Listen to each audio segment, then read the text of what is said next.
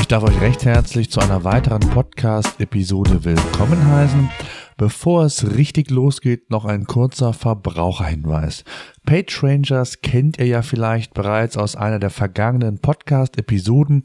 Die Jungs bieten ein neues SEO-Tool an, was wirklich sehr übersichtlich, sehr gut strukturiert ist und neben dem Monitoring die Search-Konsole integriert hat, On-Page-Analysen durchführt, sowie euch alles rund um das Thema Backlinks liefert.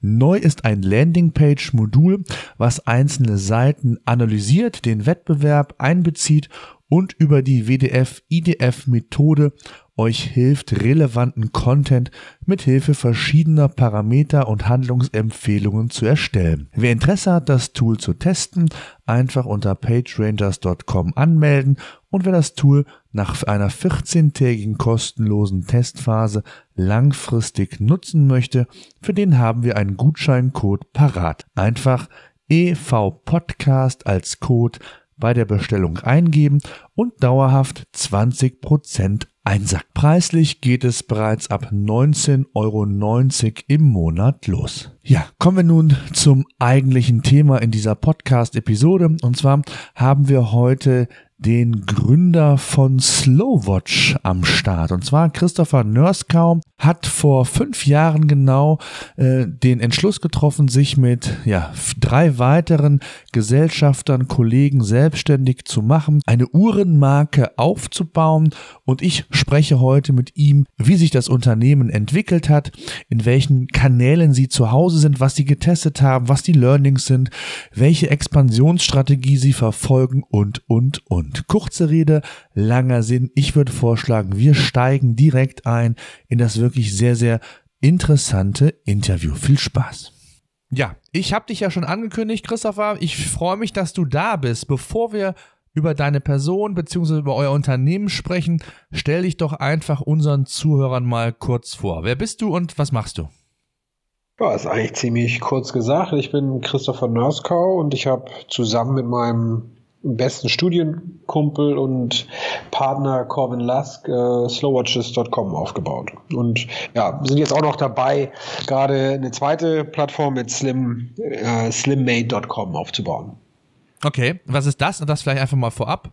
Was wollt ihr da machen? Slimmate.com ist, äh, oder ja, Slimmate ist, ist auch eine Uhrenmarke, wo es, wie der Name auch sagt, wir mögen gerne sprechende Markennamen, äh, wo, der, wo es um, um schlanke Uhren geht, um das Thema Leichtigkeit im Leben, okay. um das Thema Redu Reduktion im Leben und ja, Simplifizierung im Leben und ja, ist auch eigentlich ein sehr, sehr schönes Konzept und auch wieder die, eine, eine Lifestyle, eine Mindset-Story sehr schön auf ein, auf ein Produkt übertragen. Okay. Lass uns vielleicht mal, bevor wir anfangen, über euer Unternehmen bzw. Produkt zu sprechen, vielleicht kannst du mal so ganz grob den Uhrenmarkt skizzieren. Der ist ja doch sehr, zumindest für mich als Außenstehender, doch eher sehr kompetitiv, sehr, ja, vielleicht sagst du mal, bevor ich dir so meine Meinung sage, wie ist der Uhrenmarkt generell aufgebaut? Ja, also grundsätzlich hat er sich natürlich sehr stark verändert in den letzten fünf Jahren, vor allen Dingen durch E-Commerce und Crowdfunding getrieben. Ich beschreibe ihn einmal kurz, wie er vor fünf Jahren war, als wir angefangen ja. haben.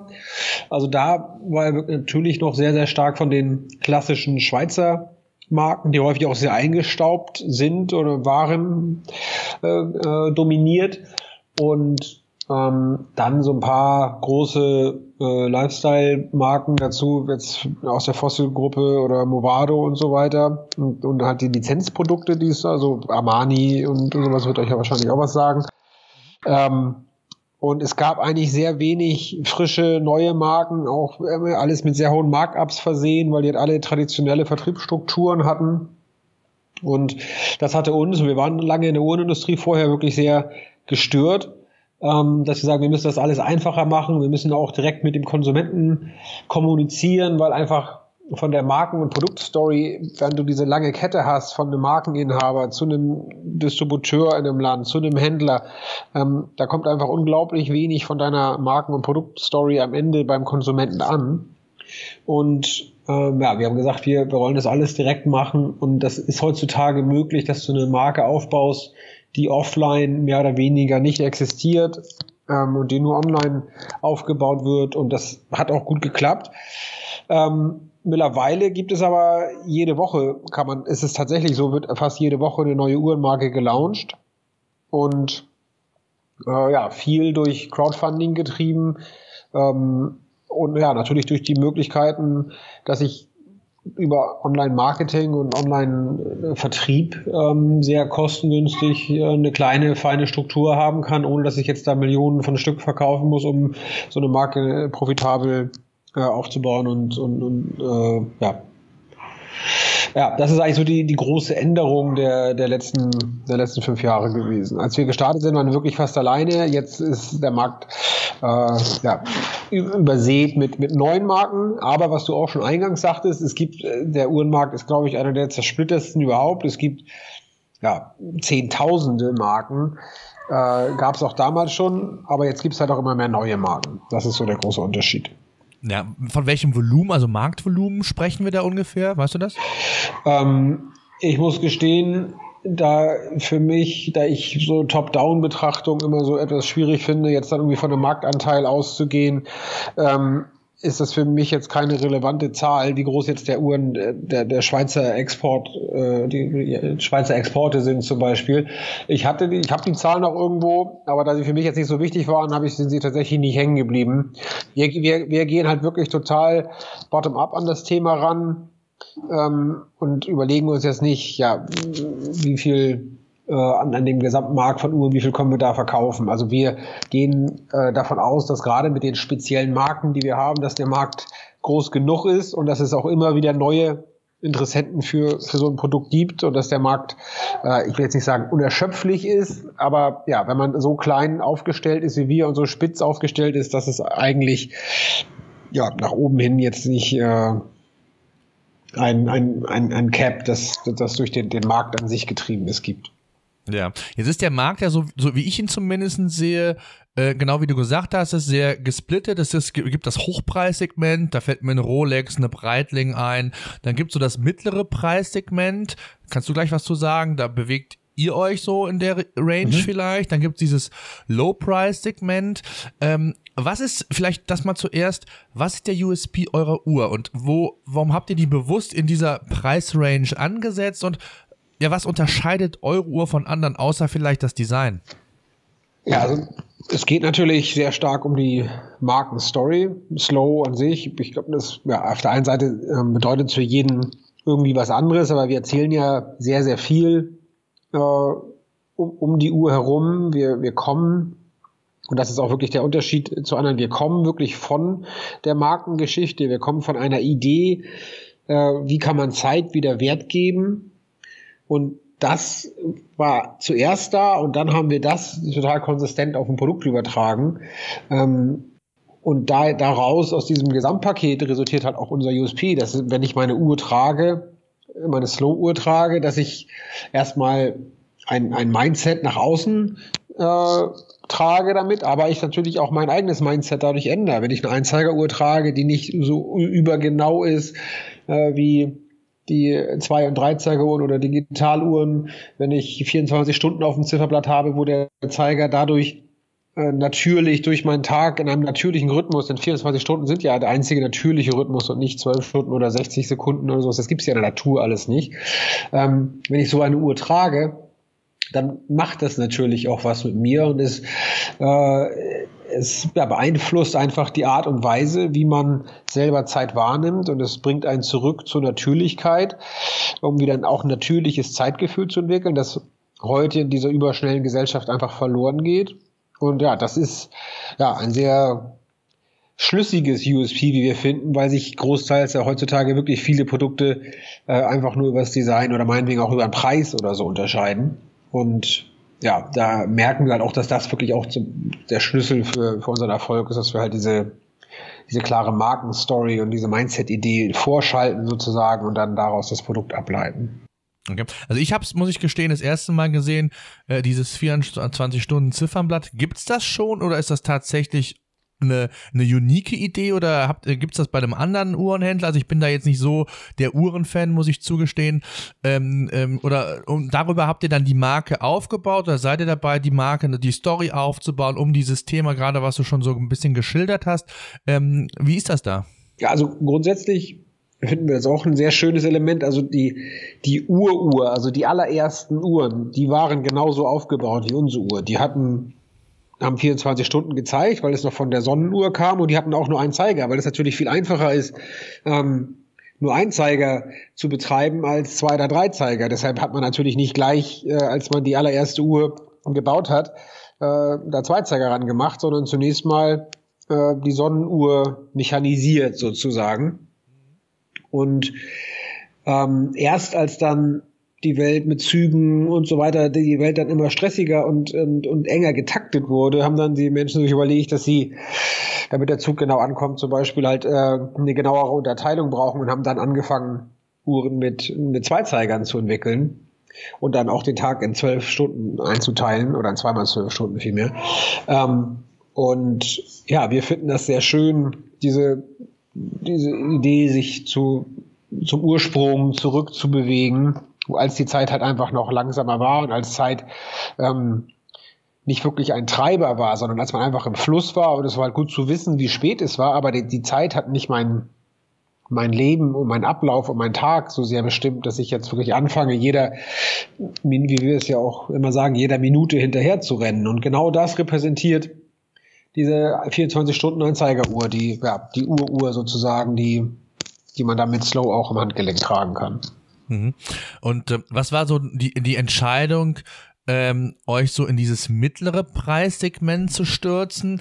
Äh, war es eine strategische Entscheidung auch rein, was später können wir gleich vielleicht noch zu, äh, was Vertrie mögliche Vertriebswege angeht, was mögliche Flexibilität angeht, was vielleicht auch der bewusste Markenaufbau angeht? Was waren so die Gründe, ähm, um, um in, in dieses Segment dann einzusteigen?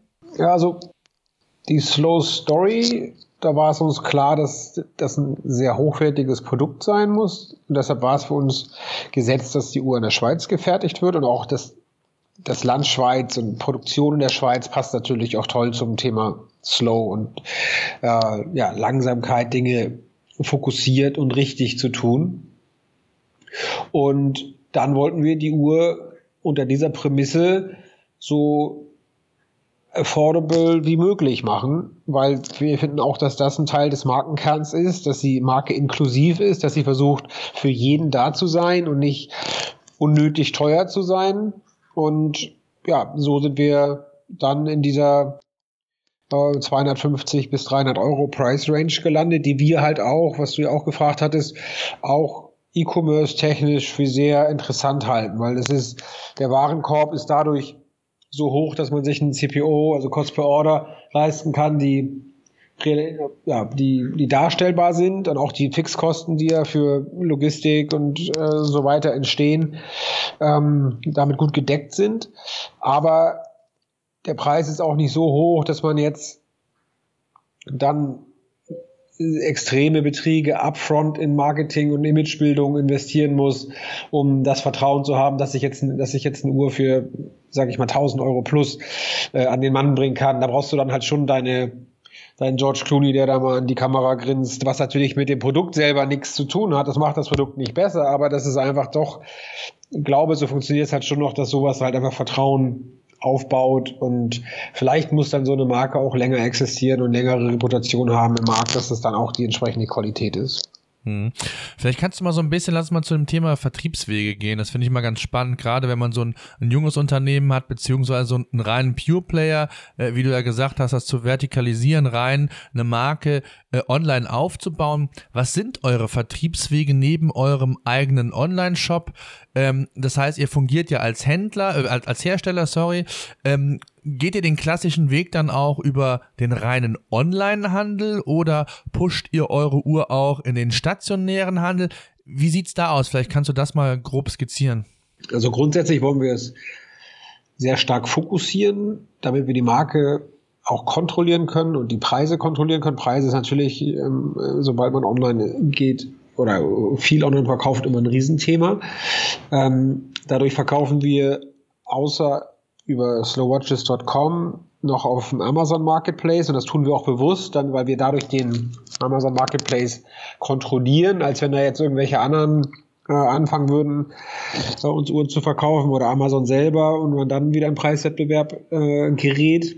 Und dann haben wir eigentlich pro Land uns haben wir so einen guten Partner ausgesucht, ähm, ein, ein äh, Third-Party-Retailer, mit dem wir dann zusammenarbeiten. In Deutschland zum Beispiel mit Uhrzeit.org oder in den USA mit Watchismo.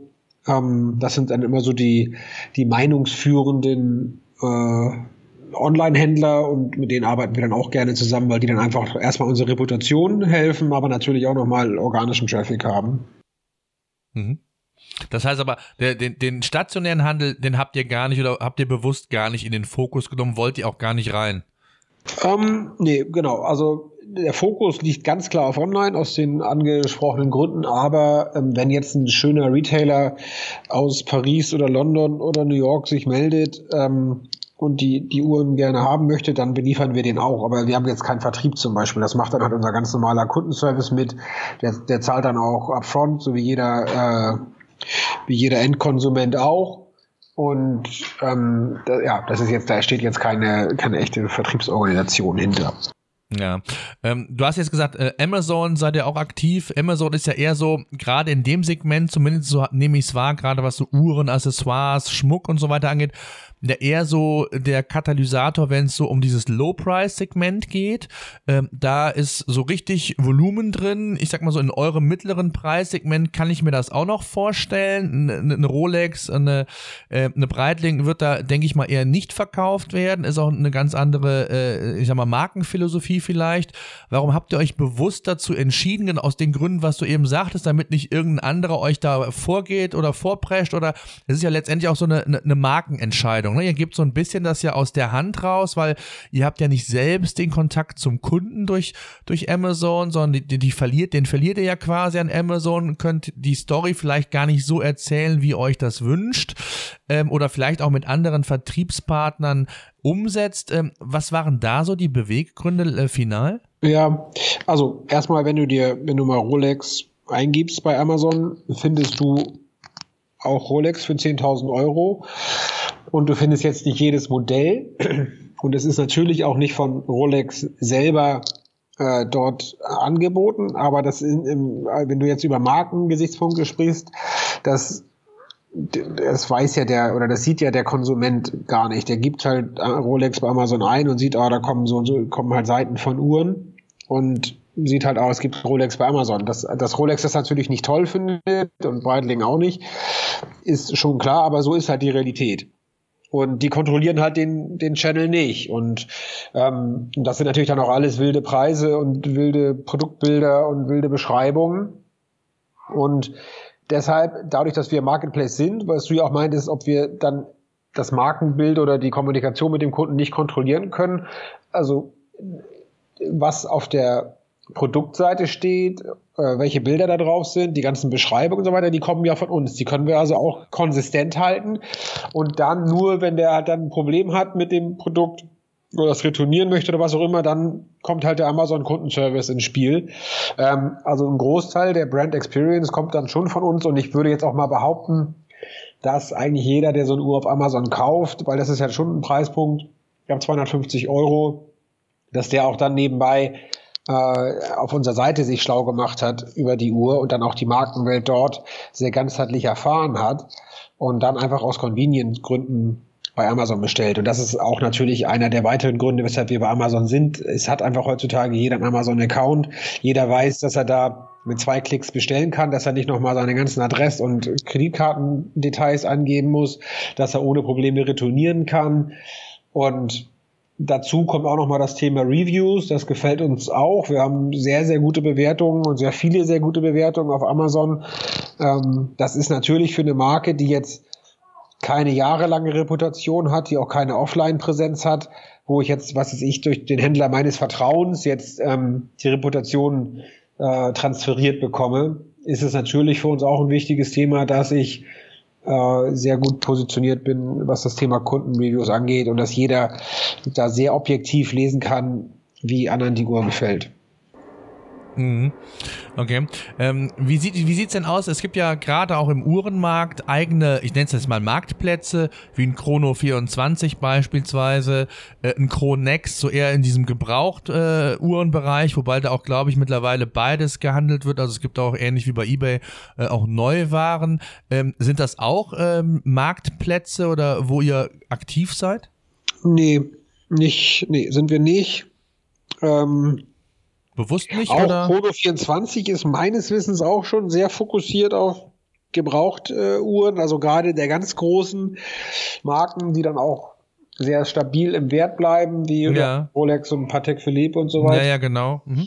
Und das ist einfach ja für uns zu hochpreisig und auch ja wirklich eher so wie so ein Automobilmarkt sozusagen. Da, da hatten wir uns zumindest, als wir uns das damals angeguckt haben, nicht gesehen. Mhm. Ähm, und kann sein, dass sich das vielleicht ein bisschen verbreitert hat und dass es vielleicht jetzt rele wieder relevant ist und wir das noch mal evaluieren müssen. Grundsätzlich gefällt uns halt Uhrenumfeld, äh, Spezialistenumfeld gefällt uns, weil wir wollen eine Uhrenmarke sein. Ähm, und äh, ja, deshalb, wenn es, ja, und, und Chrono 24 ist nun mal der, der, die, die größte Plattform für Uhren oder nur für Uhren. Ähm, deshalb, wenn, wenn wir da unseren Platz finden, wären wir da drauf. Wir fanden es halt, wie gesagt, damals nicht, weil es einfach sehr groß, sehr stark fokussiert ist auf die, auf die ganz großen Marken. Und dann, ganz ehrlich, muss man auch dann realistisch sein, dann sucht da auch keiner nach einer Slow, weil dafür dann die Marke ja. auch zu unbekannt ist, wenn es halt ja. um, um Sachen wie Cartier, Breitling, Rolex und was Tag Heuer und so weiter geht. Ne? Ja, und wie sieht's bei eBay aus? Also da ist ja, ich sag mal, mindestens mal, mittlerweile auch 80 Prozent eigentlich Neuwaren, die gehandelt werden. Ich habe mal so ein bisschen recherchiert, die eine oder andere Uhr finde ich da auch. Ähm, gleiches Problem oder, oder ist es nicht so die Relevanz wie in Amazon für euch? Ja, auch schon strukturiert, irgendwie unsauber. Ähm, das sind dann wirklich Uhren, ja, wo jemand dann sich das doch anders überlegt hat und die verkauft hat oder sie geschenkt bekommen hat, sie ihm dann vielleicht auch nicht gefallen hat oder so. Also wir sind da nicht. Kommt ja bei jedem Produkt vor. Ähm, und ähm, da fehlt uns dann doch das, das um das, das Umfeld stimmt dann das Umfeld so einfach nicht. Also ja, das okay. finde ich bei Amazon tatsächlich die sind halt einfach da, die Produktdarstellungen sind gut, die Beschreibungen sind gut. Mhm. Ähm, du hast wirklich auch von Nixon zu Daniel Wellington und so weiter, auch in, die, in Fossil natürlich und so, aber auch äh, du hast so in diesem okay Preissegment und gute Uhren hast du hast du wirklich eine Menge. Ähm, ja, deshalb haben wir damit äh, überhaupt kein Problem. Und bei eBay geht es, finde ich, schon in eine trashige Richtung. Aber wenn sie natürlich auch probiert haben, sich umzupositionieren und mehr mit Markenshops und so weiter zu machen, ich habe ich hab jetzt ehrlich gesagt noch nicht gesehen, dass die das wirklich geschafft haben, da äh, desirable Markenumfelder um, zu schaffen. Nee, sie versuchen es, glaube ich, immer wieder, aber so richtig kommen sie aus ihrer, ja, aus ihrer, ich hätte mal gesagt, aus ihrer Vergangenheit nicht so raus, auch wenn sie hier und da mal was versuchen, sicherlich, aber ähm, hast wohl völlig recht. Äh, so richtig, zumindest was das Image angeht, ähm, hat es eBay, ja, warum auch immer, äh, bislang nicht so richtig geschafft. Ja, ich habe auch so da, ja, ganz ehrlich, wenn wir jetzt nur das Thema E-Commerce betrachten, ohne unser speziellen Fall, ich habe auch tatsächlich das Gefühl, dass Amazon da eBay total den Rang abgelaufen hat. Also ja, natürlich war eBay immer eine C2C-Plattform, das ist ja eh ziemlich verloren gegangen. Und auch dieses B2C-Thema, ich finde auch da, wenn ich jetzt irgendwas suche, auch ganz speziell, und es gibt ja auch ganz viele kleine Händler, die ja mittlerweile auf Amazon super arbeiten können. Ähm, ich, ich frage mich gerade, was, ja, wofür man eBay so braucht, ehrlich gesagt. okay. Das sehen, das sehen Ebay-Händler anders, aber ich, ich kann es nachvollziehen. Also, das ist genau das Image, was, was du gesagt hast, was, was Ebay einfach in den letzten Jahren so mit sich getragen hat. Aber gut, ist so, mach mal einen Punkt drunter, hast, äh, hast du von der Wahrnehmung her äh, sicherlich recht und ich kenne einige, die da äh, ähnlich denken. Äh, was, was spannend ist und was unsere Hörer natürlich auch immer interessiert sind, so das Thema Online-Marketing-Kanäle. Was sind so für euch oder was habt ihr auch gerade jetzt in der zurückliegenden Zeit für Learnings gemacht? Was waren für euch so die wichtigsten Online-Marketing-Kanäle? Vielleicht auch, wie, wie hat sich das verändert? Also auch mal spannend zu hören. Ihr seid ja doch jetzt schon ein paar Jahre äh, am Markt auch. Ähm, womit habt ihr angefangen und, und wie hat sich das Ganze für euch entwickelt? Also ist und war unser wichtigster Kanal ist Facebook. Ich finde das auch für uns einen schönen Kanal, weil es halt nicht, ich mag wirklich Facebook Ads, weil es schön integriert ist in den Newsfeed, weil es auch gleich ein bisschen mit, mit Story kommt, ähm, weil es nicht so aufdringlich ist wie, wie, wie ein Pop-up oder wie, wie, eine Fernsehwerbung oder wie ein Banner. Ähm, es ist sehr ja, content-orientiert integriert. Ähm, das gefällt den Leuten, glaube ich, bei einem content-orientierten Thema wie unserem. Ähm, weil wir kommen ja, wie gesagt, sehr stark über die Geschichte und da können wir schon einen guten Teil der Geschichte in diesem Facebook-Post oder Facebook-Ad mit rüberbringen. Dadurch kommen die Leute dann auch schon mit den richtigen Erwartungen auf unsere Webseite und, und äh, performen dann gut. Äh, natürlich, wenn du Entwicklungen sprichst, weiß jeder auch, dass Facebook-Werbung sich extrem verteuert hat. Wir waren mit die ersten, die im Newsfeed Ads geschaltet haben. Und das tut mittlerweile ja fast jeder. Und dadurch hat sich natürlich entsprechend der, unser CPC da äh, sehr stark erhöht. Ähm, dann auch Google Ads ähm, sind dann, wenn es um, um das Thema Banner geht, schon äh, ein wichtiges Thema für uns die auch äh, hängt so ein bisschen natürlich auch von den Einstellungen, die Google immer so vornimmt, ab. Äh, und auch Google ja, Shopping, seid ihr da auch aktiv? Also bei Google auch, Shopping? Ist es aber, ist es genau so ein bisschen wie Google AdWords. Äh, dafür ist unser Produkt echt zu speziell. Die Marke ist auch zu klein. Wir verkaufen halt nicht den Adidas-Schuh oder die Flasche Wein äh, für 2,50 Euro weniger als, als mein Competitor oder den Samsung-Fernseher oder sowas, sondern ähm, also einmal wird halt nach Einzeigeruhren tatsächlich sehr wenig gesucht. Und wenn es dann um das Thema Uhren geht, ist es schon wieder, was du ja auch sagtest, mit 5000 Marken ist der Markt natürlich dann schon wieder sehr stark, sehr kompetitiv. Ähm, da, also da sind wir auch ganz offen, haben wir so noch nicht den Ansatz gefunden, wie wir über das Thema AdWords äh, ähm, ja, erfolgreich sein können. Du hattest auch gerade was Zweites dazu gefragt. Wie kam ich Ja, gut, Shopping beziehungsweise. Shopping, genau, ja, das hängt für genau. mich so ein bisschen zusammen. Der das, ja, ja, genau.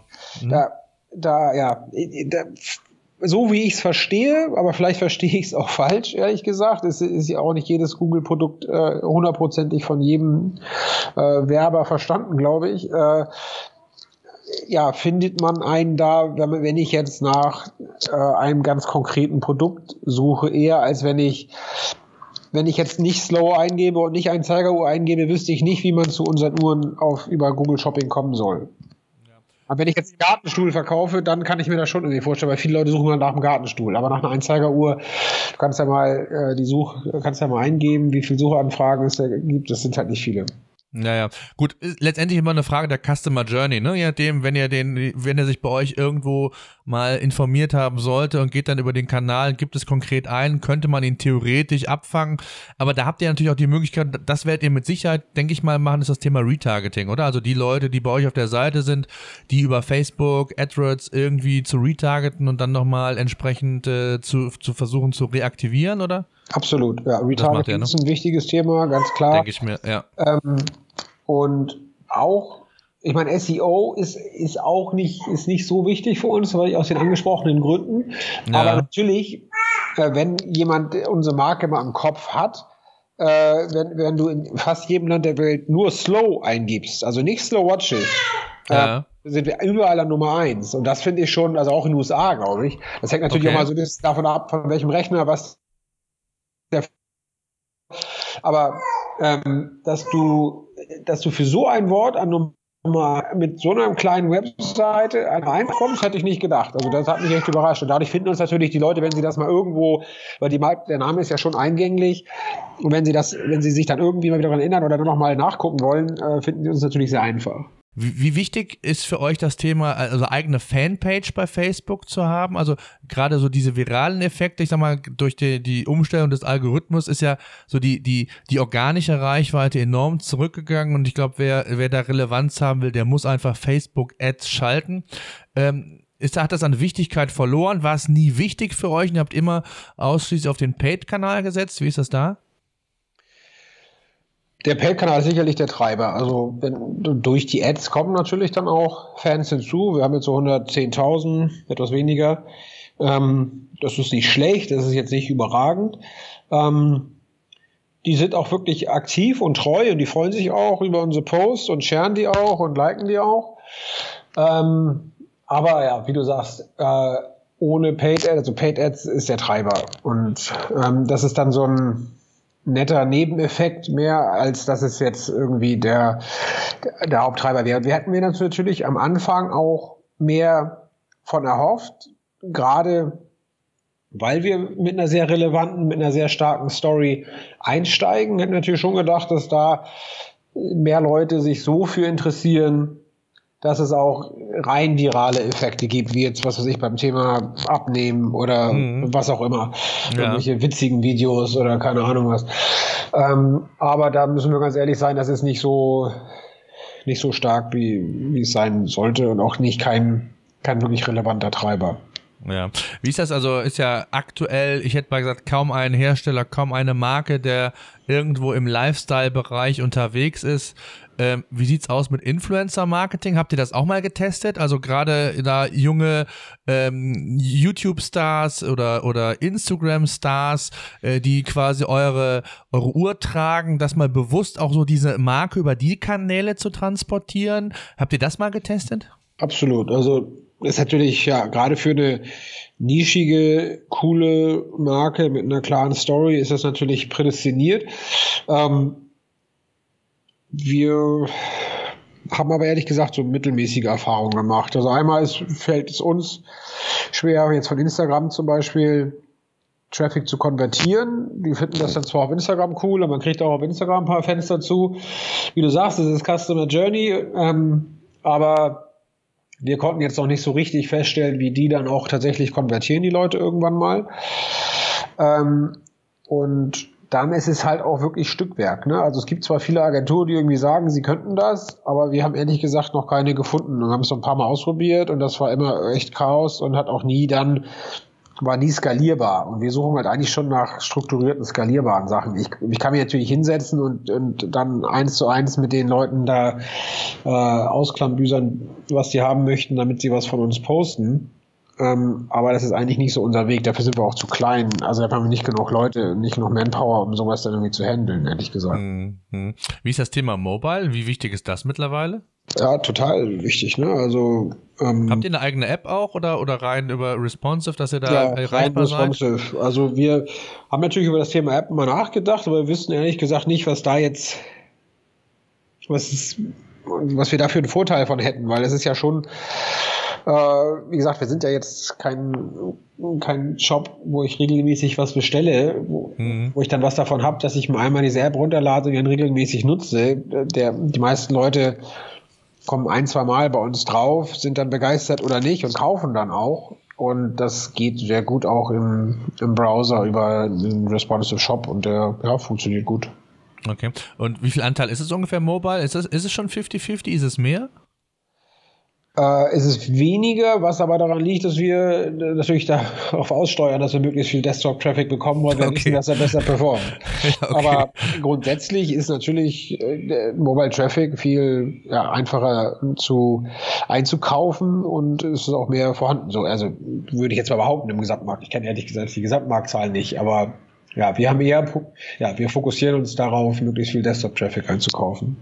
Ja, okay. Und ähm, wie sieht's aus? Video wäre ja eigentlich so ein bisschen prädestiniert, um eure, eure Story so ein bisschen zu erzählen. Äh, YouTube oder ähm, auch Facebook kann man ja auch Video-Ads schalten. Ähm, habt ihr das auch mal getestet? Ich persönlich finde es super. Ähm, wir äh, haben auch jetzt wieder ein schönes neues Brand-Video gemacht. Ähm, glauben auch, dass das hilft im Customer Journey. Ähm, haben es aber bis jetzt noch nicht geschafft, das zum Performen, zum, also äh, auf erster, auf erster Ebene YouTube oder Facebook äh, Video-Ads, äh, dass die so performen wie, wie, wie Bild und, und Text. Ja, okay. Und was schade ist, weil wir finden es super, weil es natürlich ja zur Imagebildung auch ja, sehr viel stärker ist als jetzt eine reine, reine Bild- und Textanzeige. Ja, jetzt ist es ja so, dass einige Vertical Brands, wie ihr es ja auch dann seid, ähm, haben mal so, ich sag mal, neue Wege in Anführungszeichen gesucht. Casper.com beispielsweise ist ja in den USA durch Podcast-Werbung eigentlich bekannt geworden, kann man sagen. Die gehen jetzt auch hier in Deutschland den Weg nach und nach in diesem Bereich immer mehr ähm, Fuß zu fassen, immer mehr zu testen, auch darüber, über diesen Kanal den Brand ähm, zu, zu kommunizieren.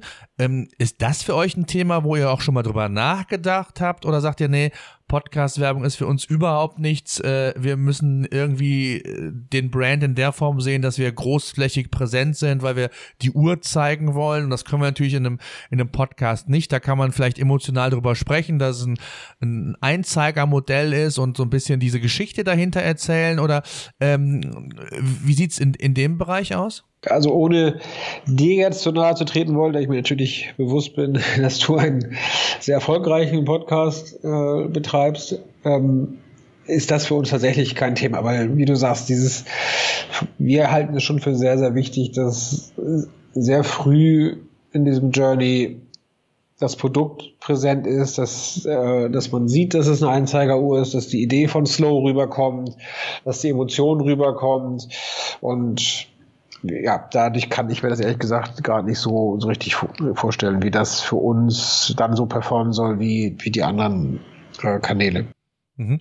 Ähm, eine Frage noch zum, zum Online-Marketing. Wir haben ja am Freitag den Black Friday, der ja äh, mehr und mehr in Deutschland relevant wird. Ist das für euch ein Thema?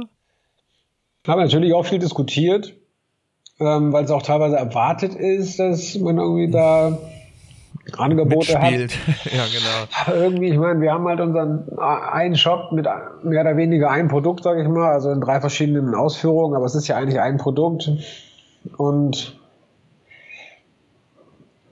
also wenn wir jetzt einen 20% Discount geben oder so, dann sind das halt einfach Leute, die heute kaufen und die dann dadurch morgen nicht kaufen. Also wir haben echt nicht das Gefühl, dass weil wir eigentlich keinen keinen echten Wettbewerb haben. Also wir wir stehen halt nicht mit anderen Marken so direkt in, in Competition, wie, wie das bei, auch bei anderen Uhrenmarken meinetwegen ist, aber gerade jetzt auch bei Technologiemarken und so weiter ist oder bei, ja, was ich schon meinte, Laufschuhe oder Weine oder sowas. Ähm, da ist keiner jetzt irgendwie so auf eine Opportunity aus, sondern es ist einfach, mir gefällt das Konzept oder nicht. Und wenn es mir gefällt, dann kaufe ich mir die Uhr und dann ähm, da machen auch dann die, die, die 20% Discount oder so nicht so viel aus. Also da für uns, wir, versuchen uns da wirklich auch rauszuhalten, dass wir die Preise konstant halten und sehr wenig über Promotions und so weiter arbeiten. Hm. Ähm, vielleicht kannst du mal so ein, zwei Worte noch sagen zu eurer Unternehmensgröße. Also wie viele Leute seid ihr eigentlich? Habt ihr das damals komplett alleine eigentlich gestemmt, also eigenfinanziert? Habt ihr Investoren an Bord? Wie sieht's da aus? Also grundsätzlich sind wir vier Gründer. Ähm, Corvin, den ich schon angesprochen habe, ganz am Anfang, meine Wenigkeit. Und dann haben wir zwei Uhrenexperten aus der Schweiz dabei, die, denen gehört eine der führenden Designagenturen für Schweiz, aber die machen halt auch sehr viel im Bereich Uhrenengineering und so. Und sind einfach so die, ja, die langjährigen Uhrenkoryphäen, die wir auch, das was für uns auch wichtig war, dass wir wirklich auch die Uhrenreputation und das ganze Know-how haben, das man braucht, um eine glaubwürdige, seriöse Uhrenmarke an den Start zu bringen. Ähm, und dann sind wir wirklich sehr lean aufgestellt, weil wir, man kann ja heutzutage sich überall sehr schön verlängern und hat, wir haben den ganzen Bereich Logistik, IT, ähm, Legal, Buchhaltung und sowas haben wir halt alles outgesourced. Wir haben ein kleines Kundenservice-Team. Das sind so drei, vier Leute. Und dann haben wir Online-Marketing. Äh, aber ja, wir sind wirklich äh, sehr, sehr klein aufgestellt und ähm, ja, dadurch natürlich flexibel. Und äh, ja, Kernkompetenz ist auf der, am Anfang Brand- und Product-Entwicklung und dann Online-Marketing. Und der Rest ist eigentlich alles äh, ja, von außen eingekauft. Ja, okay. Wie sieht's aus mit Investoren? Habt ihr noch äh, größere Investoren, andere Investoren äh, mit dabei? Ja, wir sind jeder 25 Prozent an der Firma beteiligt, haben unser eigenes okay. Geld mit reingebracht und es lief auch so gut, dass wir das komplette Wachstum aus dem Cashflow finanzieren konnten. Okay, super. Ähm, wie sieht's aus, Thema Expansion? Also äh, viele Pure Player, auch ich sag mal Vertical Brands, Hersteller, wie auch immer, äh, überlegen zumindest mal laut auch den Weg, ich hätte jetzt bald gesagt, in die Offline-Welt mal zu gehen, Pop-up-Stores bewusst aufzubauen, um die Marke so ein bisschen zu pushen. Seid ihr da schon so weit? Fühlt ihr euch da schon so weit? Oder sagt ihr, nee, da haben wir eigentlich viel zu wenig Produkte? Ähm, vielleicht aktuell im Line-up, dass sich das für uns lohnt und ähm, Expansion in der Form, du hattest ja eben schon mal gesagt, dass ihr euch ähm, wichtige Partner in verschiedenen Ländern gesucht habt. Vielleicht kannst du da noch so ein bisschen was zu sagen. In welchen Ländern seid ihr aktiv? Also wie sieht's mhm. in, in dem Bereich aus? Also einmal zu dem, zur ersten Frage. Natürlich haben wir, wir waren auch schon mal kurz davor, einen Pop-Up-Store zu machen in Berlin und so. Aber ja, das, ja, auch so ein bisschen wieder das Thema Manpower, aber auch Fokussierung. Ähm, wir hatten dann auch befreundete Marken, die ähnlich nischig sind wie wir, hatten dann auch wirklich sehr, sehr schlechte Erfahrungen damit gemacht, die auch ne, nur eine Marke haben mit ein paar Linien.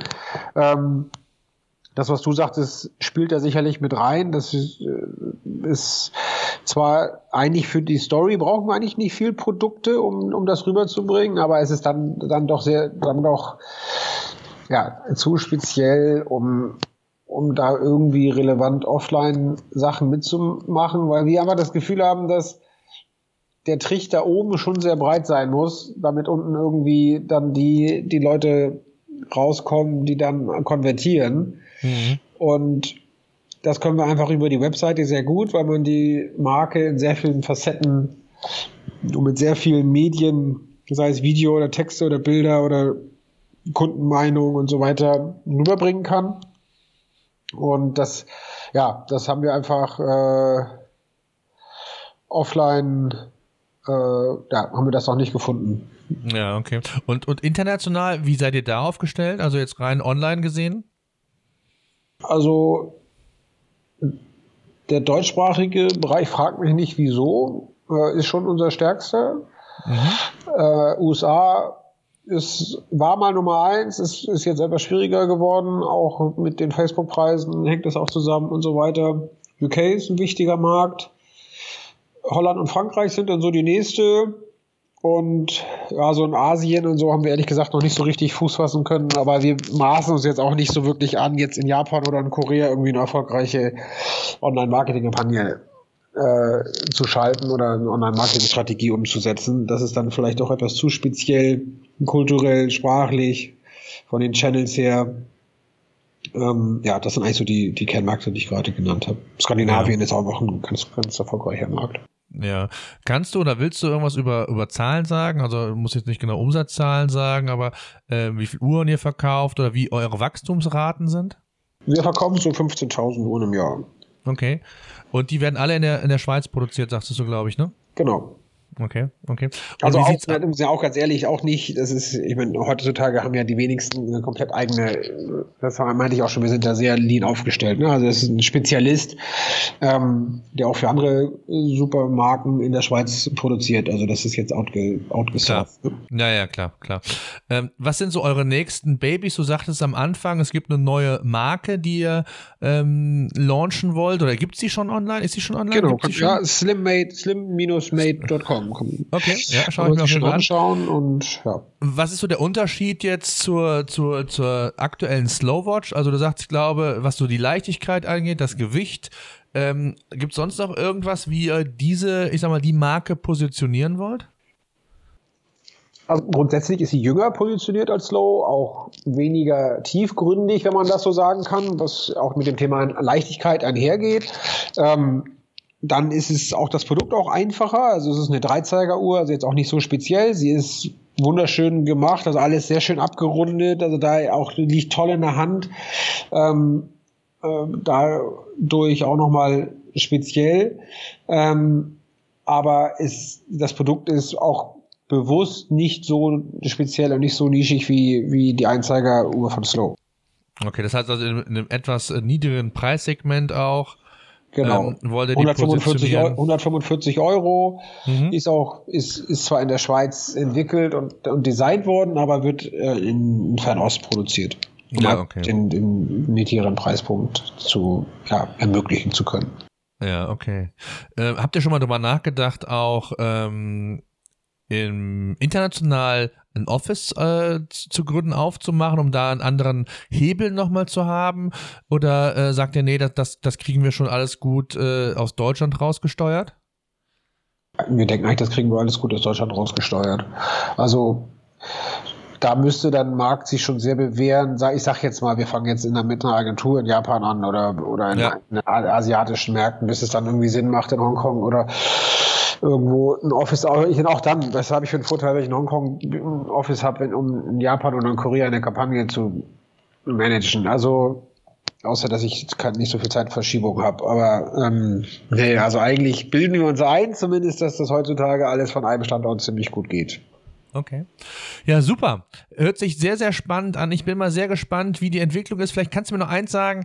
Ähm, wie waren denn so eure Entwicklungszyklen? Also gerade was so Wachstum angeht, äh, seid ihr da äh, gut unterwegs, mit, äh, zufrieden? Äh, auch gerade jetzt im, im, im, Rückblick mal, wie ihr gestartet seid, was ihr für, was ihr euch selbst für Ziele gesetzt habt, ist ja immer ein bisschen was anders, wenn man, ähm, ich sag mal, selbst getrieben ist und nicht irgendwie Investoren im Rücken hat, wo es darum geht, auf Teufel komm raus, Markt Marktanteile ähm, zu generieren, in den Markt, sich die Marke zu pushen, ähm, gewisse Wachstumsziele zu erreichen. Wie sieht das da bei euch aus? Wie du sagst, wir haben uns bewusst nicht so aggressive Ziele gesetzt, weil wir auch slow also jetzt nicht das Slow an sich, dass wir langsames Wachstum wollen, aber die Idee von Slow, ähm, dass man nicht stresst, dass man sich nicht unnötig äh, hohe Ziele setzt, äh, wie es viele Unternehmen tun und dann dadurch auch der Wert der Zeit, den man selber reinsteckt, auch irgendwie nicht mehr so gegeben ist, weil man nur noch irgendwelchen Umsatzzielen hinterher rennt. Ähm, äh, ja, wir sind grundsätzlich zufrieden. Äh, wir sind ja, sehr solide oder auch gerade die ersten zwei Jahre sehr schnell gewachsen. Ähm, und sind auch, wenn das so bleibt, sind wir damit auch happy. Wir wollen die Marke auch gar nicht so groß machen. Wir würden dann tatsächlich lieber darüber wachsen, dass wir neue Marken machen, die wir aber alle dann sehr scharf lassen können und wo wir nicht äh, die Marke aufbohren oder verwässern müssen, um, um weiter äh, zu wachsen. Ähm, wir würden natürlich gerne noch international uns weiter ausweiten, ähm, weil wir schon das ja, tut der Marke sicherlich äh, nichts oder, oder hilft der Marke sicherlich, wenn wir auch in ja, spannenden Märkten wie Japan oder in Australien oder natürlich auch in den USA ist ein Riesenmarkt, aber da sind wir eigentlich schon gut präsent. Aber ähm, ja, auch in so Webshops zum Beispiel gibt es in, in acht Sprachen. Ähm, also das ist schon ein wichtiges Thema und da glauben wir auch, dass da noch was geht. Äh, ja, aber wir würden das oder wir möchten euch das nicht auf Teufel komm raus wachsen und auch nicht äh, auf alle Kosten hinwachsen und wir möchten vor allen Dingen auch das Produkt so scharf und speziell und fokussiert lassen, wie es jetzt ist und nicht anfangen, irgendwie die Produktpalette aufzubohren, nur um irgendwie Wachstum zu generieren.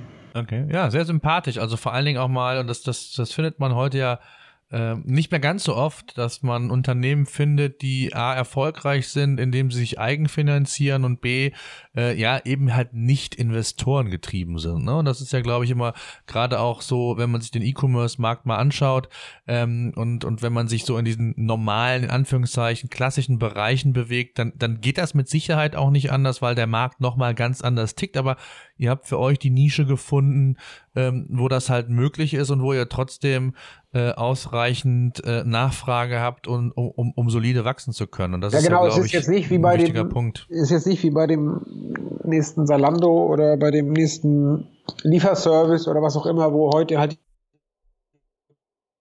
Markt dann werden, ne? sondern ja, wir haben da genügend Zeit und hoffentlich einen sehr langen Produktlebenszyklus. Wir, wir, das geht bei uns um Zeitlosigkeit und wir hoffen oder wir denken auch, dass unser Produkt und unsere Marke sehr zeitlos ist. Das Thema Slow wird, äh, ist kein Trend. Es wird äh, eher auch in 50 Jahren relevanter sein als heute, weil ich kann mir nicht vorstellen, dass die Welt langsamer wird und deshalb kann ich mir auch nicht vorstellen, dass das Bedürfnis nach äh, Slow sein äh, weniger ist in 50 Jahren, als es heute ist.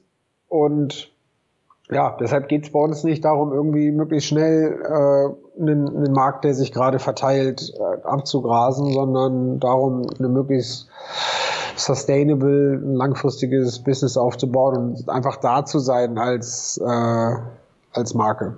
Ja, super. Also hört sich sehr sympathisch an. Ich wünsche euch weiterhin viel, viel Erfolg.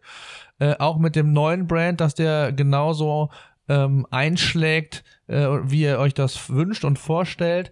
Äh, lasst uns gerne in Kontakt bleiben, mal ein, ein, Backup machen in einem halben Jahr, um einfach mal zu sehen, wie sich das Ganze entwickelt hat. Vielleicht seid ihr da schon noch mehr international auch aufgestellt. Und, äh, ich würde mich freuen, wenn wir einfach in Kontakt bleiben und wünsche euch weiterhin viel Erfolg. Ebenso, wir würden uns natürlich auch freuen und ja, hoffen, bald von dir zu hören, mein Lieber. So machen wir das. Ich danke dir, wünsche dir einen schönen Abend. Gleichfalls. Tschüss. Danke, ciao.